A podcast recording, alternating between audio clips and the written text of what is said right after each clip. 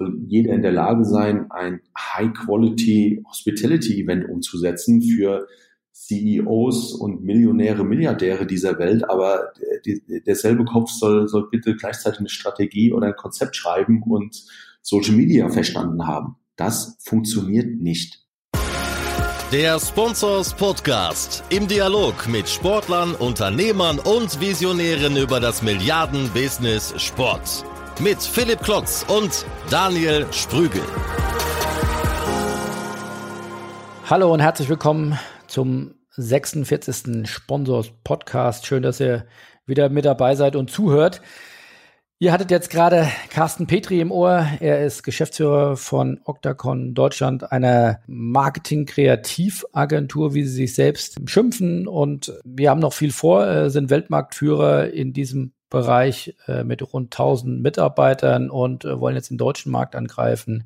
Carsten, ein Mann der deutschen Marketing-Agenturszene, der jetzt seit rund 12 bis 14 Monaten bei Octagon die Zügel in der Hand hat. Freut euch auf das Interview. Dazu gleich mehr. Aber jetzt erstmal äh, zu meinem Kompagnon in Berlin. Hallo Daniel, wie geht's?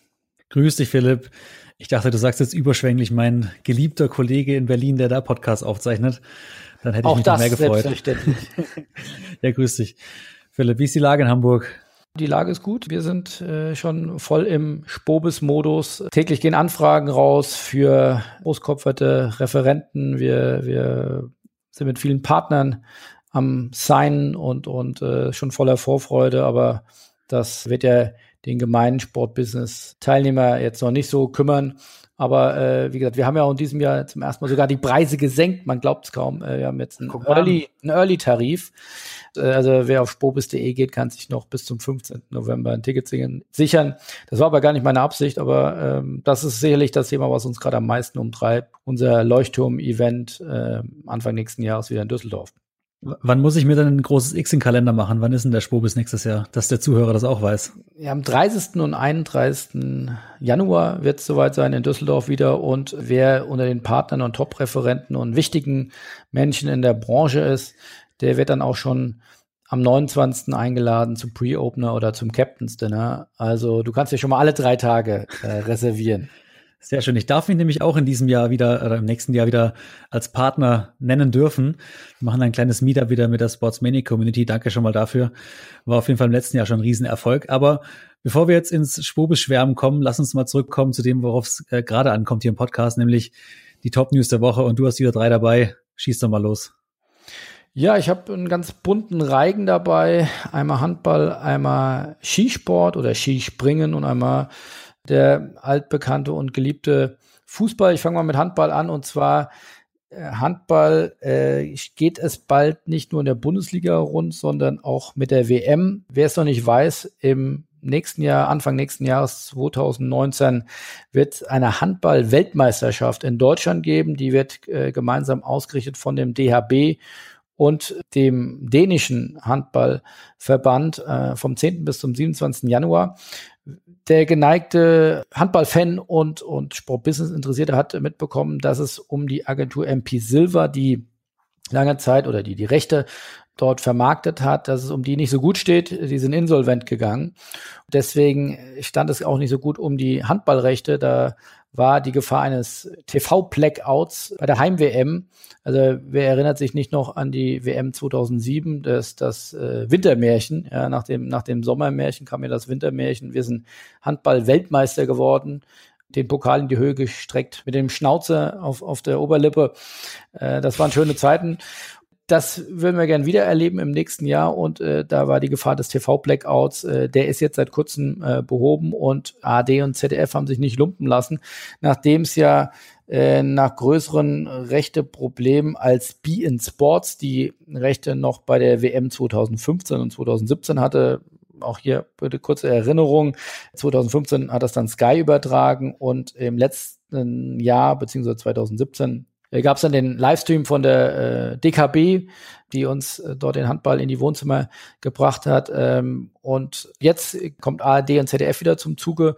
Und zwar direkt über mehrere Jahre und äh, mehrere Wettbewerbe. Die haben sich nämlich die Weltmeisterschaften für die Jahre 2019, 2021, 2023 und 2025 gesichert und weil mhm. das noch nicht genug ist, dann auch noch gleich die, die Europameisterschaften mit 2020, 2022 und 2024.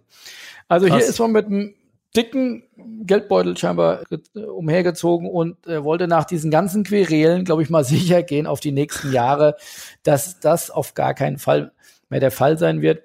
Das wird jetzt kurzfristig verhandelt äh, von Lagardère Sports, die die Rechte von MP Silver übernommen haben. Und äh, insofern konnte Marc Schober, den wir ja auch schon im Podcast vor ein paar Folgen hatten, jetzt hier wissen den Schweiß von der Stirn sich nehmen und dass sein großes Turnier Anfang nächsten Jahres dann doch auch im, im deutschen Fernsehen gezeigt wird. Und auch hier noch die letzte Anmerkung. Äh, bei der letzten WM 2007 in Deutschland, als die deutsche Nationalmannschaft dann auch im Finale war und Weltmeister wurde, haben da bis zu 25 Millionen Menschen zugeschaut. Also nicht nur Fußball kann große Quoten, sondern auch Handball, wenn es um die Nationalmannschaft geht. Und äh, ja, da drücken wir die Daumen, dass das wieder so ein tolles Event wird.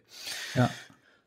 So, ansonsten in aller Kürze, im Fußball gibt's auch wieder was Neues. Äh, Eintracht Frankfurt ähm, vermarktet sich ab der kommenden Saison selbst. Das hat sich schon angebahnt, ist aber jetzt auch nochmal durch den Blätterwald gegangen, beziehungsweise Philipp Hasenbein, der Geschäftsführer von Lager der Sports, hat das auch nochmal bestätigt, dass die Gesamtvermarktung nicht weitergeführt wird. Das heißt aber nicht, dass ähm, Lager der Sports ähm, und Eintracht Frankfurt beziehungsweise Eintracht Frankfurt und andere äh, Vermarkter in, in Einzelfällen äh, zusammenarbeiten äh, können. Wie gesagt, die Eintracht hat hier noch nicht genau bekannt gegeben, wie die Konstellation in Zukunft im Detail aussieht, aber so viel steht fest, Lager der Sports ist einen Club in, in, ja, in der Gesamtvermarktung los, aber wie Sie ja auch äh, da in dem gro sehr großen Interview, was Sie uns auch zu der Umstrukturierung jetzt gegeben haben und dem Zukunftsplan, ist das ja auch ein Stück weit Teil des Konzepts, äh, dass man hier nicht mehr in diesen ganz festen Krusten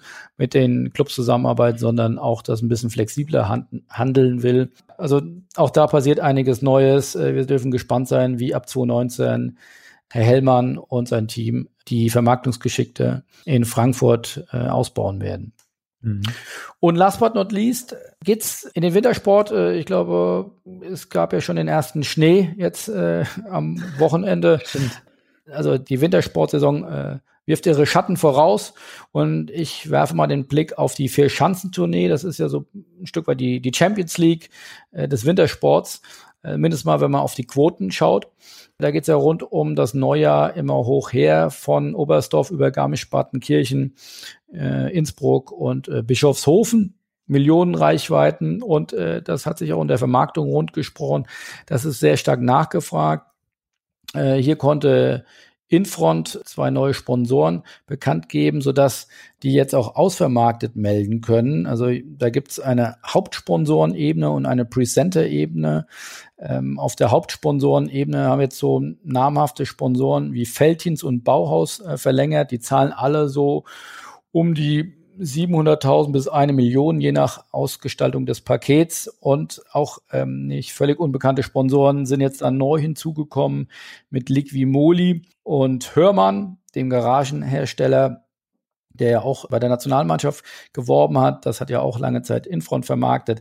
Also ähm, hier sehr signifikante Einnahmen für den Wintersport und auch schon ein bisschen her hat Infront einen äh, Vierjahresvertrag mit ich weiß nicht, wie man den Namen genau ausspricht, also 4F äh, soll ein polnischer Sportartikelhersteller sein. Der zahlt deutlich okay. über eine Million. Also äh, sprich, nur Vermarktungserlöse von der Vierschanzentournee von um die 5 Millionen Euro. Das finde ich durchaus respektabel. Und insofern können wir uns freuen, die Breite im Sportbusiness wird weiter hochgehalten und es geht nicht nur Fußball, und Motorsport, sondern auch Wintersport. Ähm, dort wird professionelles Sportmarketing und Sportbusiness betrieben und das finden wir gut. Aber was gibt's denn bei dir im Digitalbereich, lieber Daniel?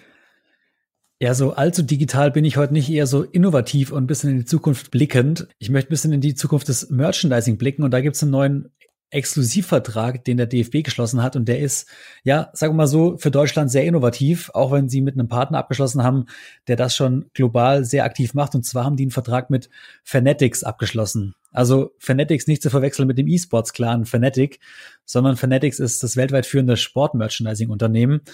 Die sind zum Beispiel Exklusivpartner schon von der NFL, von der NBA, NHL, MLB oder auch hier in Europa von Real Madrid, Manchester City, Menu und Chelsea. Also sollte eigentlich ein bekannter Player sein. Hierzulande in Deutschland waren sie aber noch nicht stark aktiv, sind bisher nur aufgefallen eigentlich durch die Verpflichtung des Geschäftsführers. Das war nämlich der Ex-HSV-Vorstand Joachim Hilke.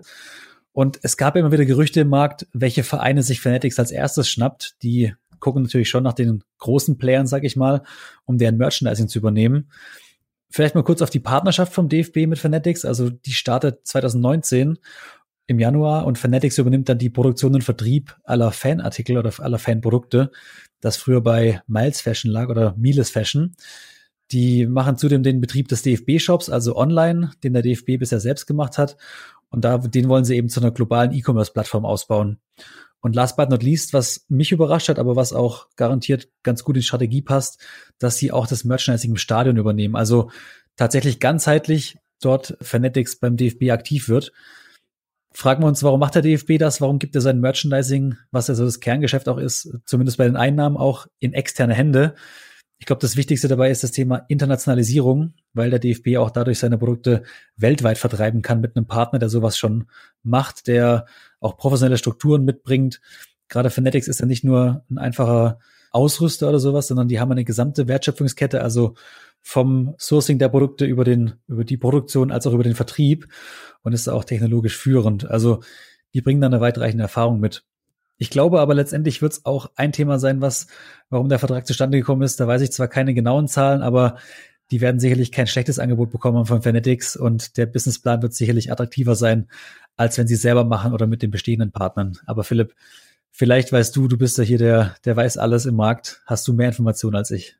Selbstverständlich weiß ich da mehr, äh, aber äh, kann es zu der Zeit äh, jetzt nicht, nicht kundtun. Aber in der Tat glaube ich auch, die machen das nicht, äh, weil sie weniger Geld bekommen.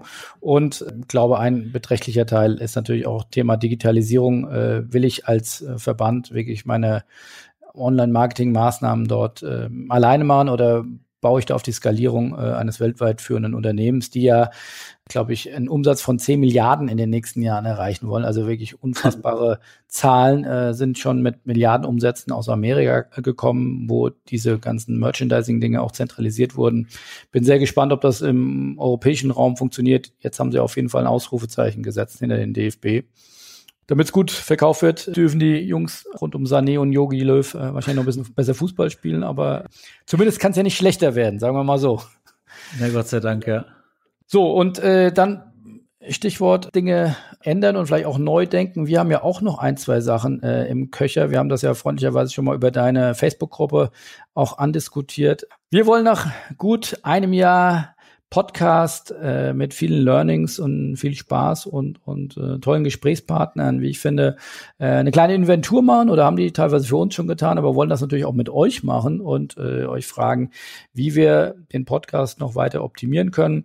Und schwebt da beispielsweise vor, dass wir das wurde dann an ein, zwei Stellen an uns herangetragen. Äh, das Interview von den News auch trennen. Beides hat seinen Wert, aber beides zusammen, gerade bei so einem Longtail-Content wie Podcast, äh, könnte dann nach einer gewissen Zeit auch outdated sein. Also da sind wir auf den Weg gebracht worden, beziehungsweise haben da auch schon sehr viel positives Feedback bei dir aus deiner Facebook-Gruppe bekommen. Aber äh, das ist natürlich äh, ein kleiner Teil auch unserer Zuhörer.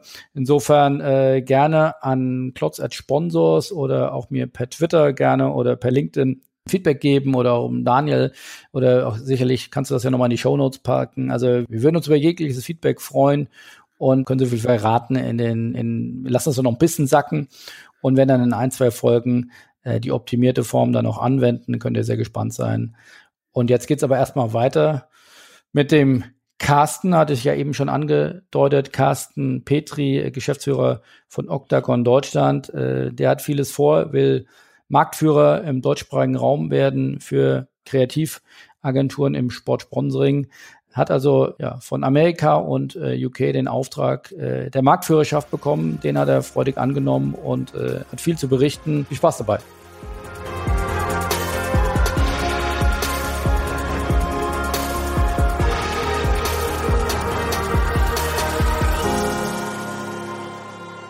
Hallo Carsten, herzlich willkommen zum Sponsor Podcast. Schön, dass du mit dabei bist. Äh, stell dich doch bitte mal kurz selbst vor. Du bist ein äh, erfahrener und, und hochdekorierter Agenturmensch, äh, bei mehreren Agenturen im Sponsoring-Bereich schon gewesen, mittlerweile Geschäftsführer von Octagon Deutschland. Ähm, sag doch mal, was du bisher schon im Sportbusiness äh, gemacht hast.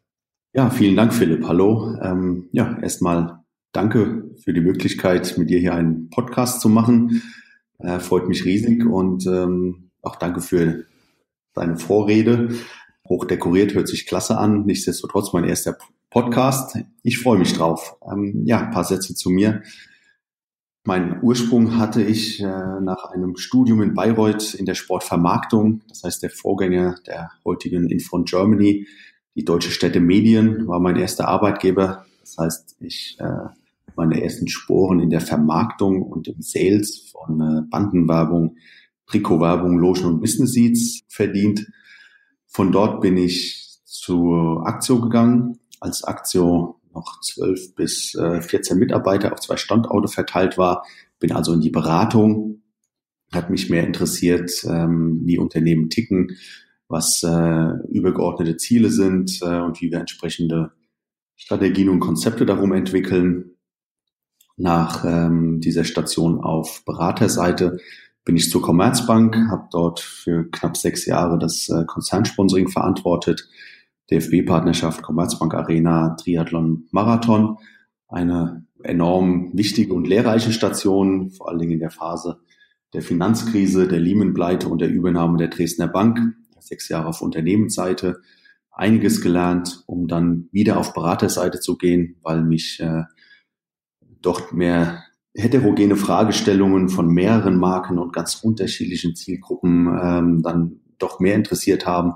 So bin ich als Geschäftsführer wieder zu Aktio gegangen und dann allerdings kurz nachdem, äh, also dreieinhalb Jahre später, nachdem Aktio dann an Lagardère verkauft wurde, kam dann der Ruf von äh, Octagon International, doch Deutschlandchef von Octagon zu werden, um äh, ja hier bei Octagon den globalen Marktführer in den Sportmarketingagenturen hier das Deutschlandgeschäft zu verantworten und weiter auf und auszubauen. Jetzt ist Octagon, wie du sagst, ja globaler oder weltweiter Marktführer, in Deutschland aber noch gar nicht so bekannt. Äh, was macht Octagon so besonders und äh, worin seid ihr gut? Am Bekanntheitsgrad grundsätzlich äh, können wir weiterarbeiten, haben wir die letzten 14 Monate auch mit ein paar ganz schönen Erfolgen. Ansonsten, ähm, was mich im Rhein-Main-Gebiet immer wieder begleitet, war ein Ausflug von Octagon auch mal in den Sportrechtehandel äh, mit Eintracht Frankfurt und ein paar anderen ähm, Vereinen, äh, denen nicht ganz so erfolgreich war. Davon hat sich Octagon weltweit auch verabschiedet. Das heißt, äh, wieder zurück zu den Wurzeln ähm, vor, vor 15 Jahren in die, die Sponsoring, Beratung und Umsetzung. Und um jetzt auf deine Frage zu kommen, ähm, vor gut zwei Jahren hat sich Octagon äh, global für zum nächsten Schritt äh, entschieden. Ähm, wir sind jetzt mehr ähm, Creative Marketing Agency, die sich auf Sport und Kultur und Entertainment allgemein fokussiert. Heißt, wir kommen viel mehr aus dem Thema Kampagnenentwicklung, ähm, mehr aus einer übergeordneten Marketing-Denke, um dann Ende des Tages schon wieder in Sportumfeldern, Kultur- und Musikumfeldern zu landen und auch in einer Aktivierung, in Hospitality-Konzepten, äh, das, was alles Ende des Tages dazugehört. Aber ähm, der Schritt vorne dran, sowohl unsere Strategie als auch unser Kreativprozess ist genau das, was uns von äh, anderen und auch von uns äh, früher unterscheidet von anderen Agenturen, wo es primär um eine, eine Aktivierung von, von Sponsoring-Partnerschaften geht. Was ist da der große Unterschied zwischen Aktivierung und jetzt nach eurem neuen Verständnis ähm, eine Kreativ-Marketing-Agency zu sein? Da könnte man ja auch ja, bisschen kritisch fragen. Also Aktivierung soll doch äh, oder seinerzeit äh, die Zeiten noch von Schmidt und Kaiser, da war ja auch Kreativität auch immer ein ganz wichtiges Feld. Was ist da jetzt neu, was ist anders? Ich glaube auch zu Zeiten äh, der Hochzeiten von, von Schmidt und Kaiser und ähm, auch bei einigen anderen Agenturen jetzt Kreativität wird eher definiert als äh, neue Ideen bei der äh, Aktivierung was auch durchaus eine Daseinsberechtigung hat und für den einen oder anderen Kunden auch absolut passt. Wir definieren es, dass erstmal ein Strategieprozess äh, von uns da vorgesetzt wird.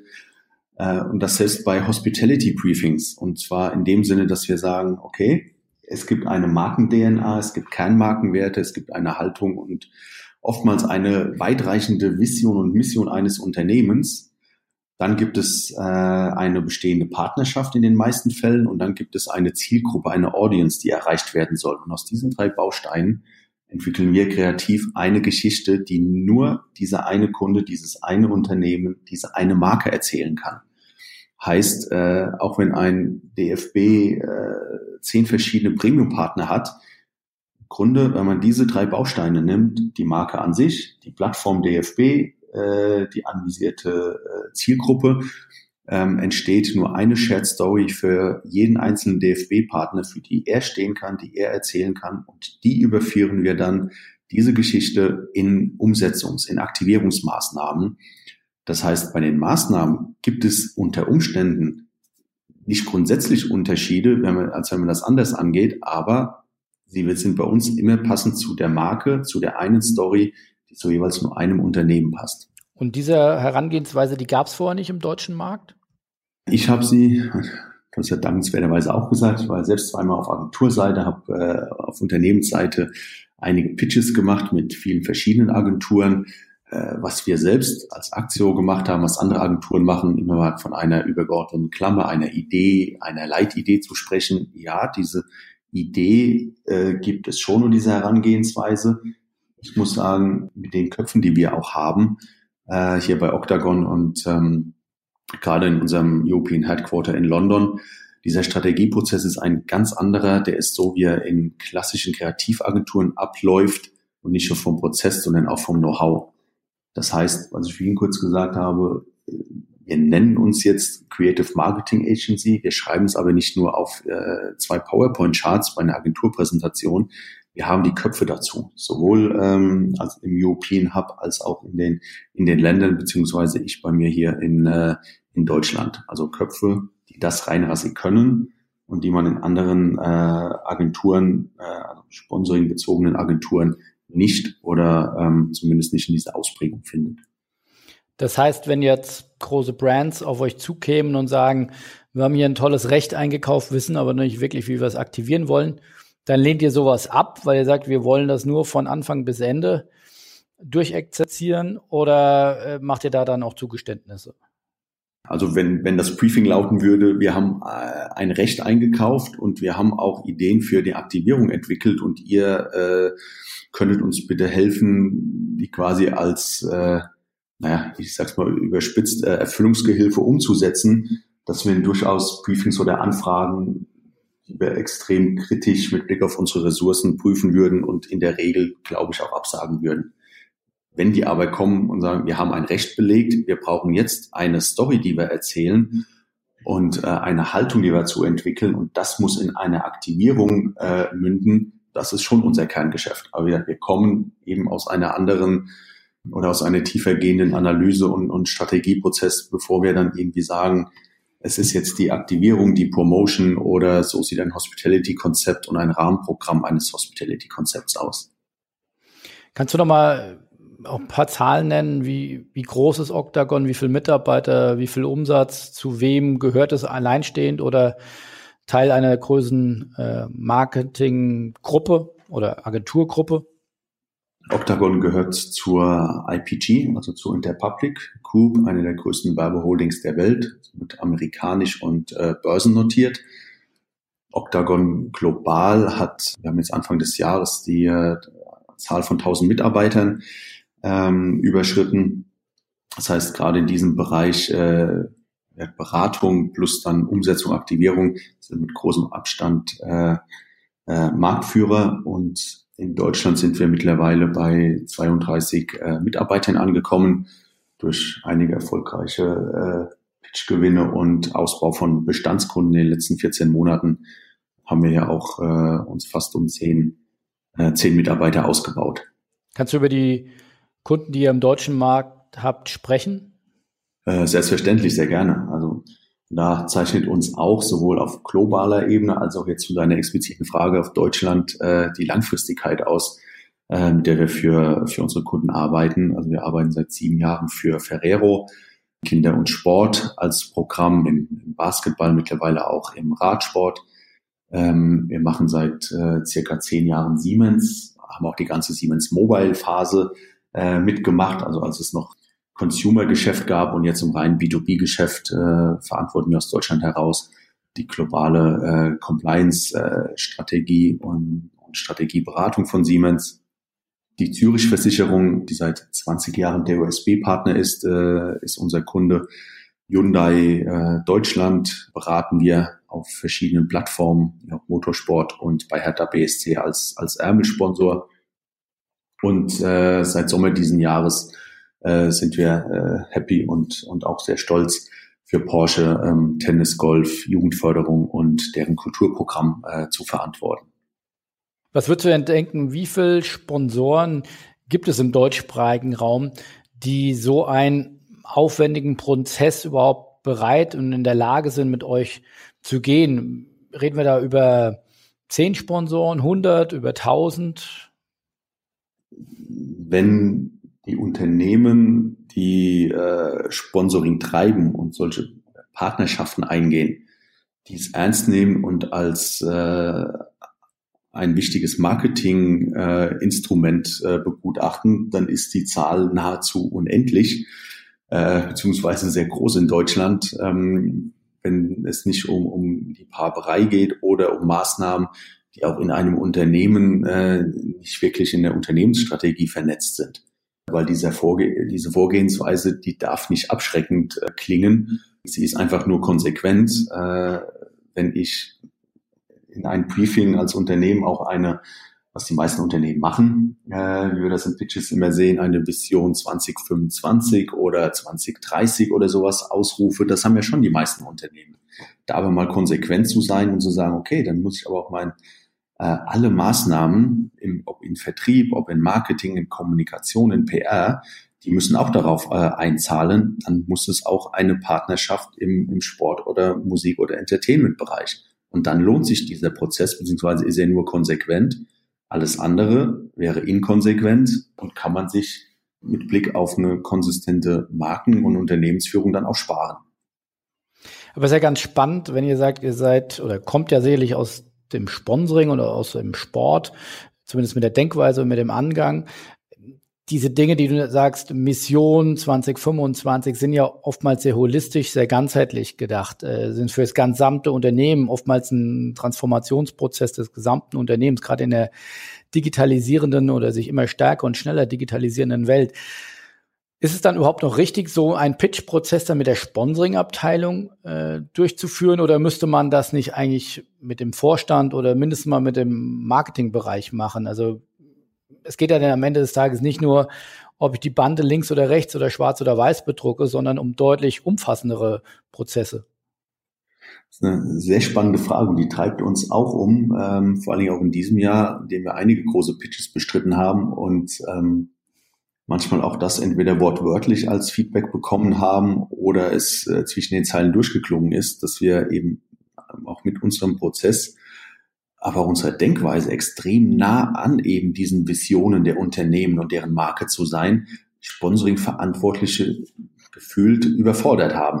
Und wir dann schon auch in Gesprächen quasi darum gekämpft haben, einen Marketingvorstand, Bereichsvorstand Marketing, wie auch immer äh, die Struktur im jeweiligen Unternehmen ist, äh, mal mit an den Tisch zu bekommen, aus dessen Feder oder dessen direktem Department solche äh, Visionen dann auch stammen der hätte vielleicht eher verstanden, was wir überhaupt damit wollen äh, und dass es perfekt zur, zur Marke passt.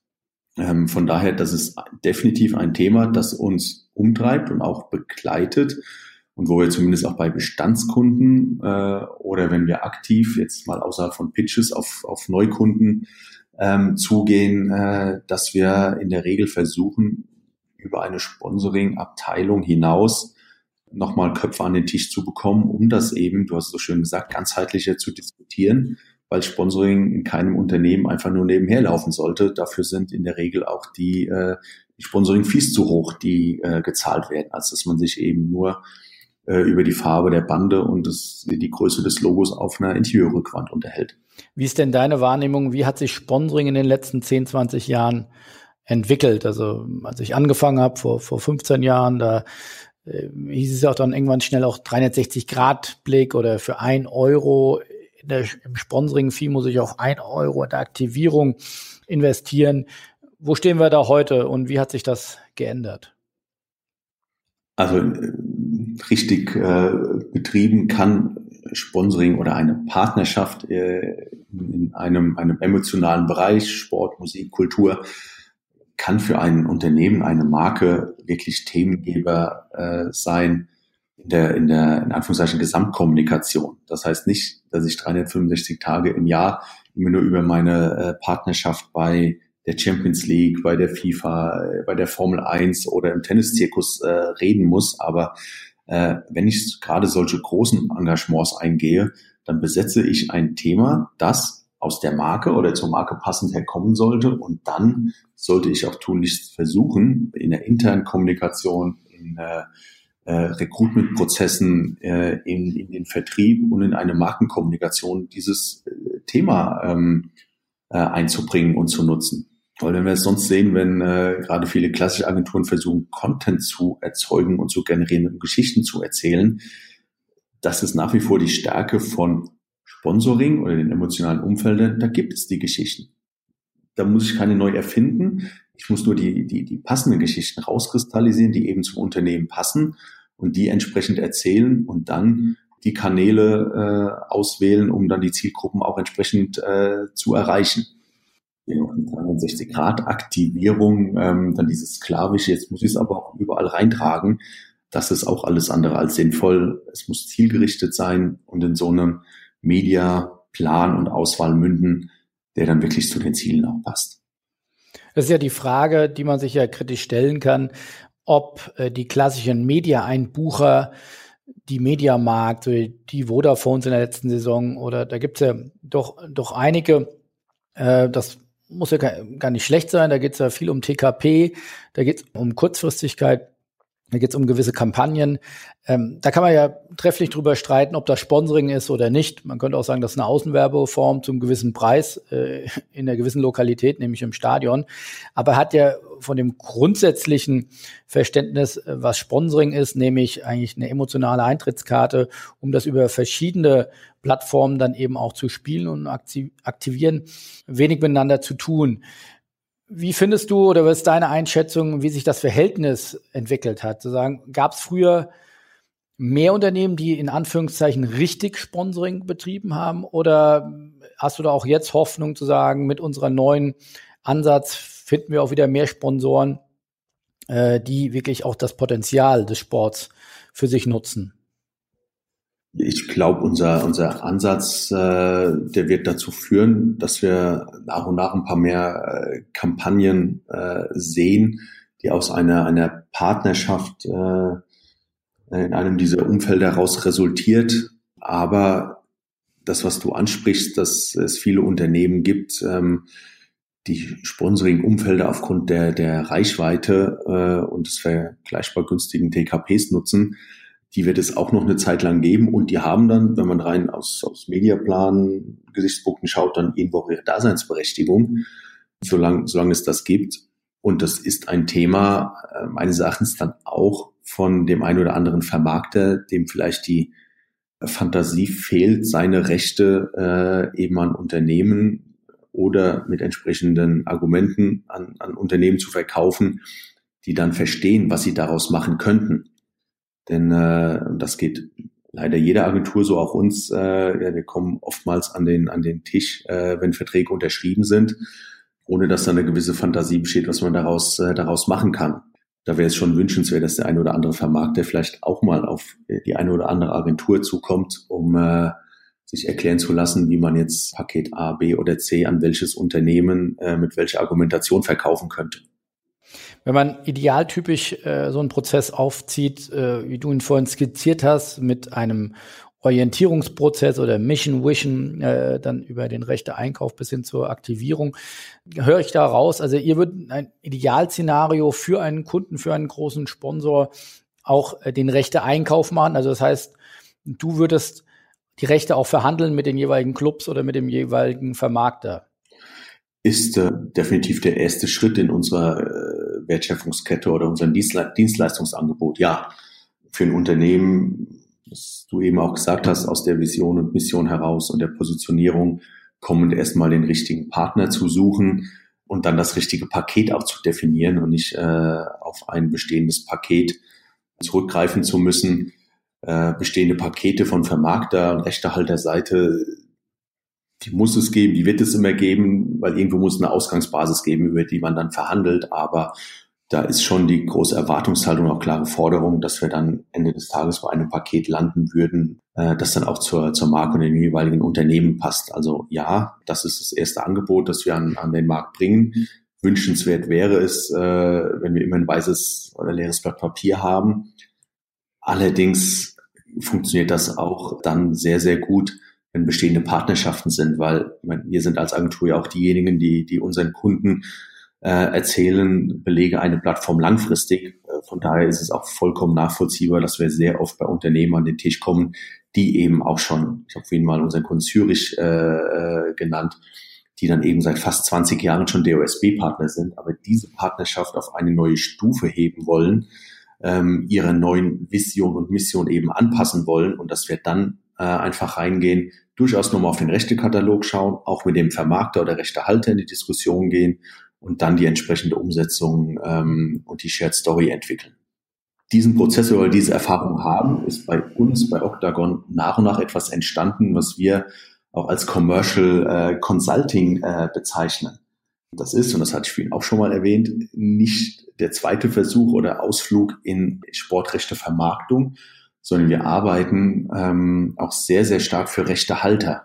Das Wimbledon ist oder die neue Markenpositionierung von Liverpool, ob es die UEFA ist, für die wir das Vermarktung, Vermarktungskonzept für die Euro äh, 2020, die in zwölf Ländern stattfindet, äh, geschrieben haben. Also wir haben Projekte, äh, wo Rechtehalter auf uns zukommen und genau sagen, Mensch, was mache ich denn mit einer Euro in, in, in zwölf verschiedenen Ländern? Äh, muss ich oder sollte ich versuchen, große Unternehmen zu finden, die alle Länder abdecken? Oder gibt es Branchen, die in Land eins, zwei und drei äh, interessant sind und in anderen nicht? Oder was auch immer. Das heißt, äh, wir gehen hier rein machen eine klassische Markenberatung, schauen uns Märkte an, äh, schauen uns äh, Bruttoinlandsprodukte an, schauen uns äh, Benchmarks an am Markt, was gibt es und schauen uns vor allen Dingen Pakete an, was möchten denn Unternehmen heutzutage in einem Partnerschaftspaket finden, äh, vorfinden, damit es zu ihnen passt. Das heißt, wir beraten sehr, sehr umfassend und in sehr vielen Projekten auch Rechtehalter im Hintergrund, wie heutzutage Pakete aussehen müssen, welche Branchen relevant sind, welche Branchen auch neu auf den Markt kommen, äh, die man als Sponsor, als Partner gewinnen kann. Aber ihr kommt ja dann nicht auch in Interessenskonflikt, weil ihr mit den Partnern, denen ihr zusammenarbeitet, die auch wiederum die Pakete vorgestellt bekommen, die ihr gerade äh, beispielsweise der UEFA beraten habt und dann tickt sich der Sponsor an den Kopf, sei, seid ihr nicht ganz dicht, äh, da so viel ins Paket zu nehmen, das ist ja viel zu teuer, das kann ich ja niemals äh, bezahlen. Also so Diener zweier Herren, ist das ein Problem? War bisher kein Problem. Also ja, wir machen das auch schon schon einige Jahre. Gehen dann, das Wichtigste ist, äh, wie bei äh, eigentlich allen anderen Themen, ist Transparenz. Dass wenn wir auf solchen Plattformen zum Beispiel Bestandskunden haben, dass die wissen, dass wir auch äh, dann vielleicht für eine UEFA äh, oder andere Partner arbeiten. Und ähm, Ende des Tages äh, kommen dann Pakete raus, die tendenziell unseren Kunden auch wiederum mehr helfen als vorgefertigte Pakete aus einer alten Sponsoring-Welt, die ein rechter Halter alleine ohne unsere Unterstützung, ohne unsere Unterstützung ähm, vielleicht kreieren und an den Markt bringen würde. Was ist denn für dich die alte Sponsoring-Welt? Ja, das ist die, äh, denke, du hast so ein paar Sachen auch schon mal schon mal erwähnt. Äh, das ist die Denkweise in ähm, Nutzungs- und Lizenzrechten, sich Partner von X, Y und Z nennen zu dürfen oder Premium-Partner oder was auch immer, also solche Titelrechte plus äh, Bande plus Logo Präsenz hier und da und zehn Eintrittskarten äh, zu irgendeinem Event ähm, und so sehen leider heutzutage sehr oft immer noch äh, die, im ersten Schritt die Pakete aus, die bei unseren Kunden oder uns auf dem äh, auf dem Tisch landen. Und wie ist im Gegenteil dann modernes Sponsoring zu verstehen? Es kommt äh, ganz stark natürlich erstmal aufs Unternehmen auch an, das zu einem modernen Sponsoring zu machen, nämlich das Thema und die Plattform, die ich mir einkaufe, in äh, zur, zum Unternehmen, zur Marke passende äh, Kampagnen und Geschichten auch umzu, äh, äh, umzusetzen. Aber auf äh, Sponsoring-Geberseite muss diese Bereitschaft da sein und äh, äh, muss auch eine Offenheit da sein, ähm, neue Themen äh, nicht mit zu kreieren, aber wenn die kreiert werden, die mitzugehen und zu erlauben und zu, und zu genehmigen. Ja, oftmals hat man ja das Gefühl, dass die Clubs eher Kommunikationsverhinderer sind, anstatt das ja zu enablen oder auch Kreativität äh, oder kreativ äh, zum Leben zu erwecken und, und eher versuchen, das möglichst klein zu halten.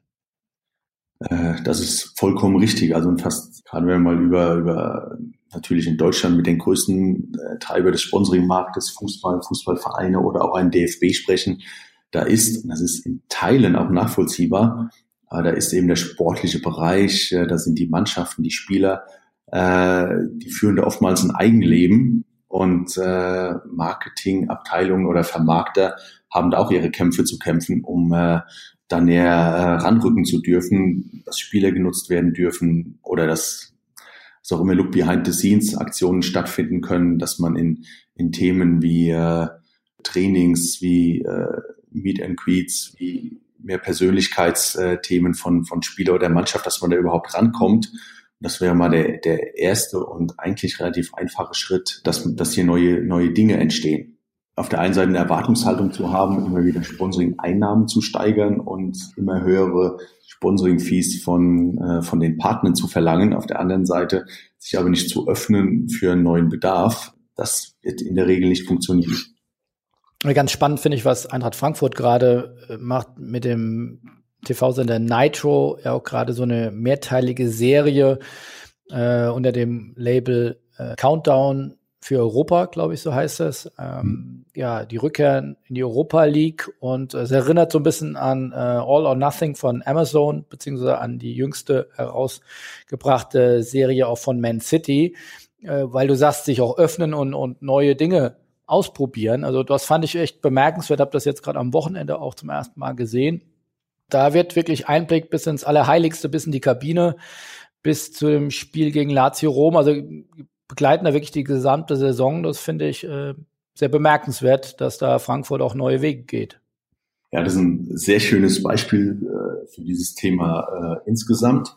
Ähm, da hast du absolut recht. Und äh, zum Zweiten sieht man eben auch, dass Eintracht Frankfurt ähm, sich da extrem positiv entwickelt hat, so in den letzten anderthalb Jahren. Ähm, die eben auch bei sich nochmal andere Köpfe reingeholt haben, die auch nicht alle unbedingt aus Vermarkter oder der Sponsoringbranche an sich kommen, sondern von Unternehmensberatungen kommen, die eine andere Denke dann mitbringen oder äh, the alte Themen, äh, die einfach so gewachsen sind, dann hinterfragen und dann zu solchen Themen kommen. Eintracht ja auch einer der ersten Vereine, es gibt ja einige ähm, aktuell, die auch mit äh, Startups aus dem Technologiebereich kooperieren und äh, die fördern und unterstützen, die das Thema Internationalisierung sehr, sehr äh, stark treiben, das Thema Digitalisierung, die wollen der digitalste Verein der Bundesliga werden, hat, hat Axel Hellmann ja auch in einem Interview mit euch äh, gesagt. Also die sind in sehr, die sind sehr offen, sind in der Aufbruchstimmung und da passt auch dieses, äh, dieses Format hervorragend dazu. Ja, ich war jetzt auch die letzten Tage. In der Tat auch in Köln durfte da äh, auch Mentor sein äh, bei dem Hype FC Köln äh, Accelerator äh, Programm und es ist schon spannend. Äh, hatten glaube ich über 100 Bewerbungen, über 100 Startups, die sich beworben haben. Also da hat die alte Welt, sagen wir, des Fußballs äh, auf die neue Welt und der Startups doch noch eine große Anziehungskraft und äh, bin da auch fest von überzeugt, dass ich da aus dem Melting Pot aus beiden Welten da äh, vieles und, und Spannendes entwickeln kann beeindruckend bei Köln finde ich, ähm, dass die trotz Abstieg in die zweite Liga an diesem Programm äh, festhalten. Unbedingt, ja. ja. Das hätten, glaube ich, 17 von 18 Clubs nicht gemacht. Also das zeigt auch die Stärke äh, der Führung oder die Stärke oder, oder auch der Glaube daran, dass man da auf dem, auf dem richtigen Weg ist. Und äh, ja, kann man nur einen Hut ziehen. äh, der, dass man da auch den Mut hat, gegenüber sicherlich vielen kritischen Stimmen aus dem Verein und aus dem, aus dem Fan- und Mitgliederwesen äh, trotzdem diesen Weg durchzuziehen. Wäre schön, wenn es äh, da noch ein paar weitere Clubs geht, die, die solche Wege beschreiten. Aber wollen wir jetzt auch kein, kein, kein Bashing äh, äh betreiben. Nochmal zwei, drei Dinge, auch ja, im Marketing-Kreativbereich, das du angesprochen hast. Wer ist denn in Deutschland euer größter Konkurrent oder gibt's überhaupt eine andere äh, Agentur, die das so betreibt? In den letzten Monaten und, und Jahren sehr erfolgreich äh, Jungformat Sports, äh, Brands in Emotion, äh, äh, ehemals Aktio, jetzt Lager der Plus. Äh, wer sind da eure Konkurrenten? Alle, die du gerade aufgezählt hast äh, und darüber hinaus noch, noch einige mehr. Ähm, es kommt immer auf äh, die Aufgabenstellung und den, den, den Pitch auch an. Also als Octagon Deutschland haben wir natürlich eine, eine Zielsetzung und ein, sagen wir, ein Kundencluster, um auch als äh, Markt in Deutschland einfach zu wachsen. Da begegnen uns dann äh, teilweise andere Agenturen als in, in Pitches ähm, von größeren Unternehmen, die auch international denken, wie äh, der vorhin schon mal angesprochene äh, Kunde oder Neukunde von uns Porsche, wo wir uns im Pitch durchgesetzt haben. Das sind dann auch wiederum ein paar andere ähm, internationale aufgestellte äh, Agenturen mit drin. Von der Gesamtwertschöpfungskette, vom Dienstleistungsangebot, ähm, das ist meine, meine feste Überzeugung, äh, gibt es keine Agentur in Deutschland, die von Anfang bis Ende so aufgestellt ist wie wir. Das heißt, dieser Strategieprozess, der ja auch sehr datenlastig und datengetrieben ist, äh, funktioniert bei uns auch so gut, weil wiederum zu uns Octagon, der IPG Holding, Futures gehört, ein, ein global agierendes Marktforschungsunternehmen, ähm, nicht so groß wie, wie Nielsen, äh, aber in der äh, äh Ausrichtung ähm, exakt vergleichbar, zumindest mit Nielsen Sports, äh, also rein auf Marktforschung im Sport-Entertainment-Bereich äh, fokussiert. Das heißt, wir haben hier zu, Zugang äh, zu Daten. Äh, wir haben Marktforschungsexperten bei uns im Haus. Ähm, sitzen zum Beispiel in unserem Düsseldorfer Büro.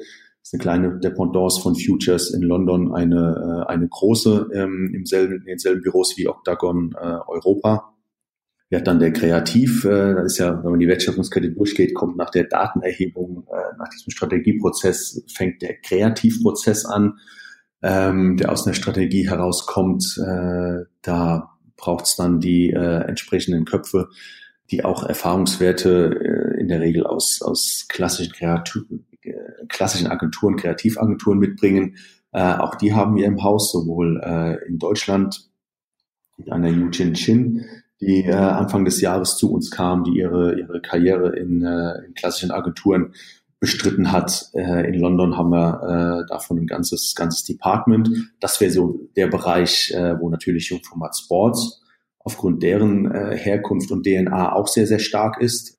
So, dann käme das Thema konkrete Konzeption und Umsetzung, das ganze Experiential-Thema, da sehe ich ganz, ganz, ganz große Stärken. Natürlich bei einem Friends in Emotions, bei Lagardère Plus, bei, äh, bei einem äh, Oliver Wohlers und Wecom.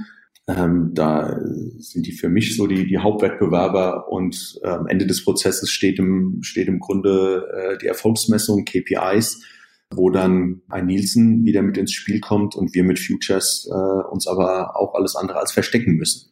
Gibt es denn ein, ein Sponsoring jetzt gerade in Deutschland, wo ja in den letzten Monaten äh, äh, dich ja wirklich auch inspiriert hat, beziehungsweise gesagt hat, oh, echt gut gemacht, jetzt mal losgelöst, ob, ob ihr das wart, ob das, ob das von, von Kollegen war. Ich glaube, ich habe mal ein Interview, ein Podcast-Interview jetzt auch hier mit Raphael Brinkert vor, vor einigen Monaten gemacht. Der hatte auch da Lob an andere Agenturen verteilt, was ihm da sehr gut gefallen hat. Äh, Gibt es da Beispiele, aber auch muss nicht aus Deutschland, äh, aber kann aus Deutschland oder aus Europa oder auch aus den USA sein, wo du sagst, da sollte man mal hingucken, das ist richtig gut gemacht.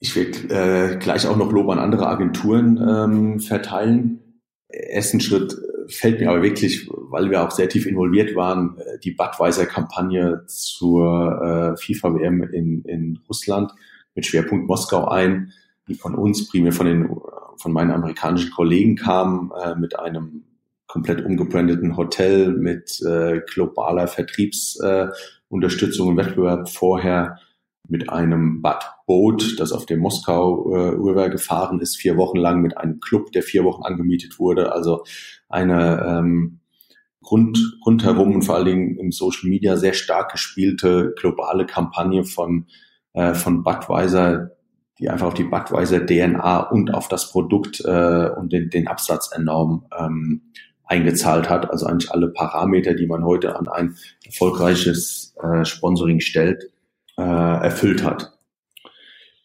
Die äh, Bewerbung für die Euro 2024 United äh, by Football, die ja von Jungformat Sports kommt, äh, fand ich sehr, ähm, sehr passend, vor allen Dingen auch zu, zu dem, was sonst gerade, sorry, da gehe ich einen ganz großen Schritt, aber zu dem, was sonst auch gerade in Europa los ist, ähm, wo man über alles andere sprechen kann als über ein vereintes Europa, von einem äh, Brexit, äh, von ähm, gewissen Staaten, die es, äh, ob es Menschenrechte oder Pressefreiheit ist in Europa, auch nicht so ernst nehmen und äh, dann als Deutschland in die Bewerbung zu gehen mit United by Football, das ist einfach der Kern des Fußballs auch. Menschen so zu vereinen, ob über äh, Nationalitäten hinweg, äh, Religionen hinweg. Ähm, von daher, das fand ich sehr, sehr passend äh, oder sehr, also sehr, sehr gut und zum Glück ja auch erfolgreich. Äh, das, was Jungformat Sports äh, hier kreiert hat, bisschen Glück gehört manchmal natürlich auch dazu, wenn man äh, Kampagnen entwickelt. Und so fand ich zum Beispiel Samsung, die ja relativ kurzfristig vor der WM äh, Partner des DFB geworden sind äh, und dann die Kampagne mit Mario Götze zu starten, was dann die, die Inhouse-Agentur Chail entwickelt hat, war natürlich sehr passend, vor allen Dingen auch wiederum mit dem Ausgang, also dem unschönen Ausgang äh, für die deutsche Nationalmannschaft, dann vorher eine Kampagne gestartet zu haben, wo es darum geht, ich komme quasi, ich habe die Botschaft verstanden, ich bin nicht dabei, so als Mario Götze, aber ich verspreche, ich werde äh, mehr trainieren, ich ähm, strenge mich an, ich komme zurück. Das passt zur, zur, äh, hat sehr gut zur neuen Positionierung von Samsung gepasst und wieder passenderweise auch zum Auftreten und dem Nichterfolg der deutschen Nationalmannschaft. Also das waren jetzt mal so drei Beispiele, wo ich sage, da ist da steckt viel, viel mehr drin, eben dieses Kampagne-Denken, etwas aus einer Marke herauszuentwickeln, eine Geschichte daraus zu erzählen. Alles das, was ich vorher gesagt habe, was, ähm, was wir anstreben, wohin wir uns entwickelt haben und äh, was wir auch im deutschen Markt weiter vorantreiben wollen, um vielleicht auch die Denke und den Markt etwas zu ändern und, und aufzurütteln, auch wenn wir nicht jeden Pitch mit dieser Angangsweise gewinnen werden. Da bin ich äh, ganz sicher, so traurig das ist. Aber ähm, auch da werden wir sicher im Markt die ein oder anderen äh, anpieksen, solche Sponsorings doch mal anders zu denken als bisher. Gibt es denn so den klassischen Fall, wo man sagt, äh, schaut mal nach Amerika oder nach UK oder nach Australien, wo man sagt, so wie man ja oft sagt, Amerika ist einfach ein paar Jahre voraus. Gibt es so ja, den Inspirationsherd, wo du sagst, äh, da wird Sponsoring ganz anders gedacht, das ist innovativer, das ist spannender? Ja, gibt es, äh, um die Frage direkt zu beantworten. Und das Schöne äh, für uns hier äh, bei Octagon Deutschland ist, äh, wir müssen noch nicht mal auf so viel, auf, einen Markt allgemein schauen, sondern wir können auf unsere Kollegen schauen. Ähm, bei uns ist erstaunlicherweise neben USA auch Australien ähm, sehr, sehr weit äh, der Markt. Da sind ganz tolle Kampagnen entstanden, zum Beispiel auch mit den äh, All Blacks ähm, aus Neuseeland, mit unserem Kunden AIG, ähm, die einfach diese Partnerschaft auch nutzen, weil es die All Blacks äh, ja nicht nur in der uns bekannten äh, männlichen Form gibt, sondern auch ein Damenteam. Und wir da eine tolle Kampagne, also unsere Kollegen ähm, aus, äh, aus Australien entwickelt haben, wo es um äh, Equality geht, wo es um Geschlechtergleichheit geht, wo es darum geht, dass ob jetzt Mann oder Frau die Anstrengung hinter Erfolg äh, und hinter einer eigenen Passion äh, absolut gleich ist. Also wo einfach ein Thema oder eine Sponsoring-Partnerschaft auch zu ganz anderen Themen ähm, genutzt wird, als, als wir es in der Regel hier kennen. Darüber hinaus das ganze Digitalisierungs- und Tech-Thema, äh, das natürlich in den USA ganz weit vorne ist, das auch von uns damit Kollaborationen äh, mit äh, Tech-Instituten ähm, mit vorangetrieben wird. Davon profitieren wir ja auch immer wieder was ja, glaube ich, allgemein, äh, gerade wenn man in Richtung Stadien schaut, auch viele Stadionbetreiber in Deutschland auch immer mal wieder schauen, was passiert gerade in den USA, wenn Stadien neu gebaut werden, wie sind die vernetzt, äh, wie sieht, sieht das Fanerlebnis aus von der Anreise über Aufenthalt im Stadion bis hin zu seinem eigenen Sitz. Äh, was kann ich wo wie bestellen, was bekomme ich an, äh, an, an Spieldaten geliefert. Also das sind andere Länder. Du hast die USA angesprochen. Ähm, oder ich würde das mal noch bis nach äh, Ozeanien, Australien äh, ausdehnen. Da gibt's schon äh, genug Märkte, von denen wir lernen können. Du bist jetzt 14 Monate, glaube ich, im Amt. Ähm, Gibt es ein Ziel, wo ihr darauf hinarbeitet, so Vision 2020 oder du hast es auch eben angesprochen, immer mehr Technologie kommt in den Sport, immer mehr Digitalisierung in den gesamten Wertschöpfungskette, in der gesamten Wirtschaft, im gesamten Alltagsleben. Ähm, was glaubst du, wo entwickelt sich das Sportbusiness hin? Wo entwickelt sich oder wie entwickelt sich eure Arbeit äh, weiter? Und gibt es ein konkretes Ziel, wo ihr sagt, äh, das wollen wir jetzt in den nächsten ein, zwei, drei Jahren erreichen? Vielleicht ist die erste und spontane Antwort äh, ein bisschen überraschend. Ich habe ein ganz großes Ziel und das ist an meinem Job genauso viel Spaß zu haben wie die letzten 14 Monate und auch in einigen Jahren davor, weil dadurch wird auch der Erfolg kommen. Mein großes Ziel ist, äh, so wie ich auch das notwendige Quäntchen Glück hatte, in den letzten 14 Monaten äh, wachsen zu können, nicht um des Wachstums Willens, sondern weil wir einfach tolle neue Kunden gewonnen haben. Ich dann in der Lage war, und das ist dann ein Vorteil, wenn man jetzt so eine Agentur mit aufbauen kann, ähm, mir Köpfe und Menschen einfach äh, mit an Bord zu holen, die auch mich immer wieder challengen, äh, die uns dann aber auch weiterbringen und denen es gemeinsam einfach Spaß macht, die Branche ein bisschen aufzu, aufzurütteln, Bestandskunden äh, auf eine ganz charmante Art und Weise mal in neue Richtungen zu, zu bringen. Nochmal, das bringt den Erfolg und dann auch die Zahlen, die natürlich, ich habe es wie gesagt, ein börsennotiertes amerikanisches Unternehmen auch, äh, auch sehen will, äh, die kommen dann in Anführungszeichen fast von selbst. Das sind dann jetzt Kanäle oder an was muss ich mich sklavisch halten oder Umfelder, gar nicht so wichtig. Die kommen von alleine und die kommen bei unserer Arbeit dann nochmal aus den Unternehmen und deren Marken heraus. Darüber hinaus zu versuchen, eine, auch ein hochtrabendes Wort, aber eine, eine Agentur der Zukunft zu bauen, was das Ganze, äh, die Arbeitsatmosphäre, die Freiheit, äh, die, die, die Kultur anbelangt, wegkommen von den Generalisten, die es äh, eben in unseren Bereichen, Agenturen, aber auch auf Unternehmensseite sehr, sehr oft gibt. Soll also jeder in der Lage sein, ein High-Quality Hospitality-Event umzusetzen für CEOs und Millionäre, Milliardäre dieser Welt, aber die, derselbe Kopf soll, soll bitte gleichzeitig eine Strategie oder ein Konzept schreiben und Social Media verstanden haben. Das funktioniert nicht.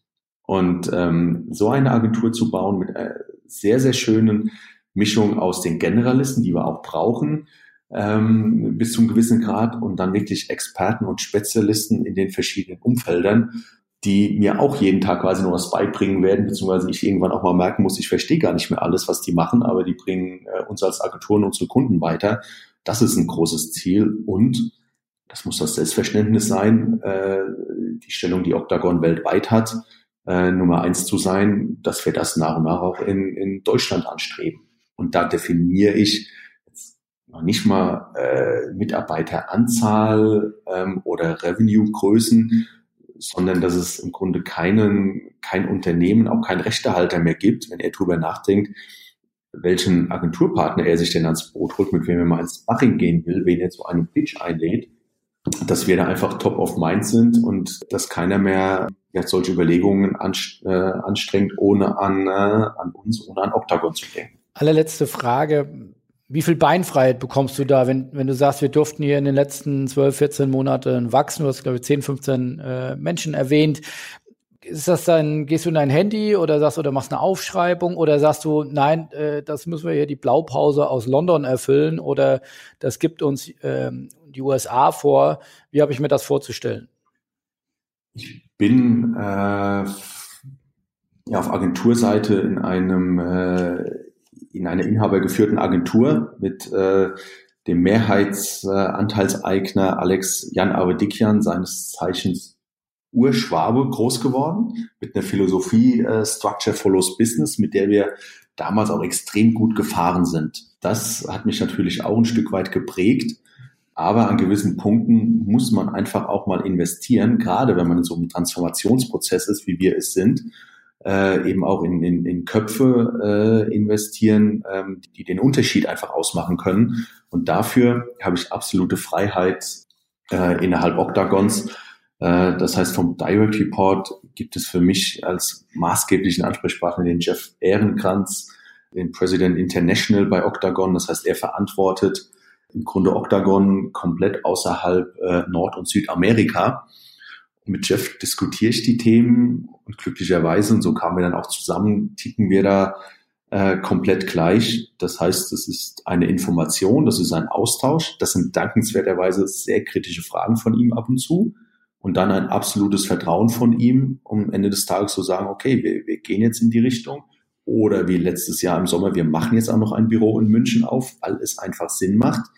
Dann habe ich die Freiheit. Weil auch da kleine Anekdote, wenn wir in Meetings ähm, mit allen Länderchefs zusammensitzen und da bin ich einfach mit Deutschland noch nicht der größte Markt, aber ich äh, sage dann immer, ja, okay, das machen meine, meine äh, Kollegen in München, das machen wir aus Frankfurt heraus und das aus Düsseldorf. Dann schauen mich immer alle an und sagen, was, du hast bei deiner Größe drei Standorte? Sag, ja, weil das macht gefühlt für den deutschen Markt Sinn. So, in Spanien muss ich mir maximal über Barcelona und Madrid Gedanken machen, aber über keine dritte Stadt. In UK reicht es vollkommen, wenn ich 120 Mitarbeiter in London sitzen habe. Aber ich muss nicht noch woanders hin. So, Deutschland habe ich Jeff irgendwann mal erklärt, es macht hochgradig Sinn, wenn wir München aufmachen und Frankfurt weiter ausbauen. Also bekomme ich die Freiheit dazu. Das heißt, äh, dieses Vertrauen, das mir da entgegengebracht wird und die Freiheit, die ich dadurch habe, ähm, die genieße ich auch sehr, schätze sie sehr und versuche sie natürlich mit entsprechenden Erfolgen und Output dann auch äh, zurückzugeben. Darauf sind wir sehr gespannt, ähm, auf das wir dann von vielen neuen Abschlüssen hören und äh, wir dann auch hoffentlich dich und Octagon äh, auch beim Spobis sehen, äh, wie die neue Art äh, der Sponsoring-Aktivierung dann mit Leben gefüllt wird. Ähm, vielen Dank, Carsten, für die Einblicke und äh, auf hoffentlich bald wieder. Tschüss. Vielen Dank, Philipp. Ciao.